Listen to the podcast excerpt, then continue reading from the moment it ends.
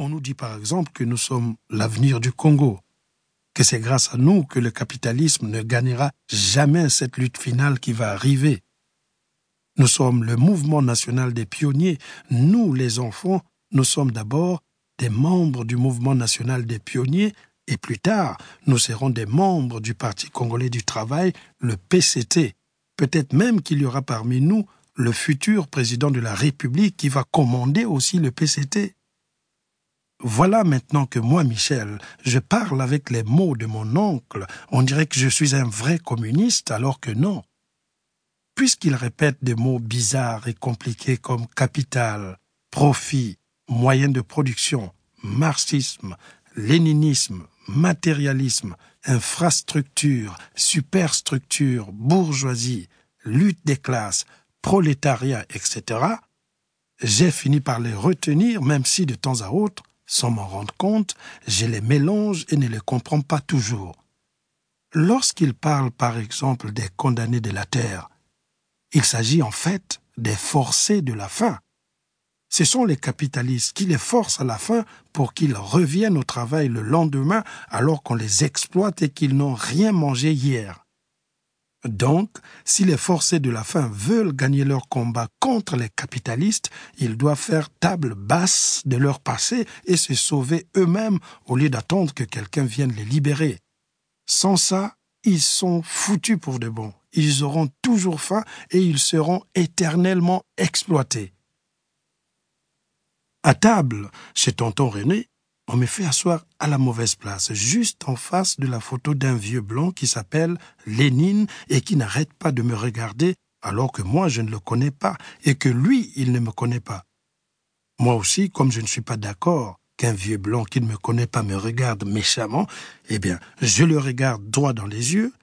Je sais que c'est impoli de regarder les grandes personnes droit dans les yeux, c'est pour ça que je regarde en cachette, sinon mon oncle va se nerver et me dire que je manque de respect à son Lénine que le monde entier admire. Il y a aussi la photo de Karl Marx et d'Engels.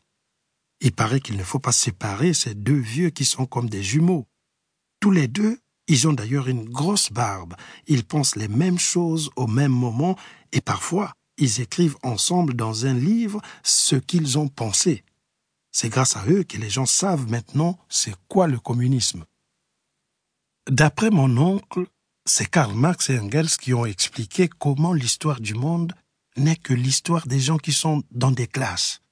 Par exemple, les esclaves et les maîtres, les chefs de terre et les paysans qui n'ont pas de terre, etc. Donc dans ce monde, certains sont en haut, d'autres sont en bas et souffrent parce que ceux qui sont en haut exploitent ceux qui sont en bas. Mais comme les choses ont beaucoup changé et que ceux qui sont en haut cherchent à bien cacher leur façon d'exploiter ceux qui sont en bas, Karl Marx et Engels pensent qu'il ne faut surtout pas se tromper. Les différences existent encore. Et de nos jours, il y a maintenant deux grandes classes qui se chamaillent, qui se font la lutte sans pitié. Les bourgeois et les prolétaires. C'est facile de les reconnaître dans la rue. Les bourgeois ont de gros ventres parce qu'ils mangent ce que les prolétaires produisent, et les prolétaires ou les forcés de la faim sont tout maigres parce que les bourgeois ne leur laissent que des miettes pour qu'ils se nourrissent un tout petit peu et reviennent travailler le lendemain.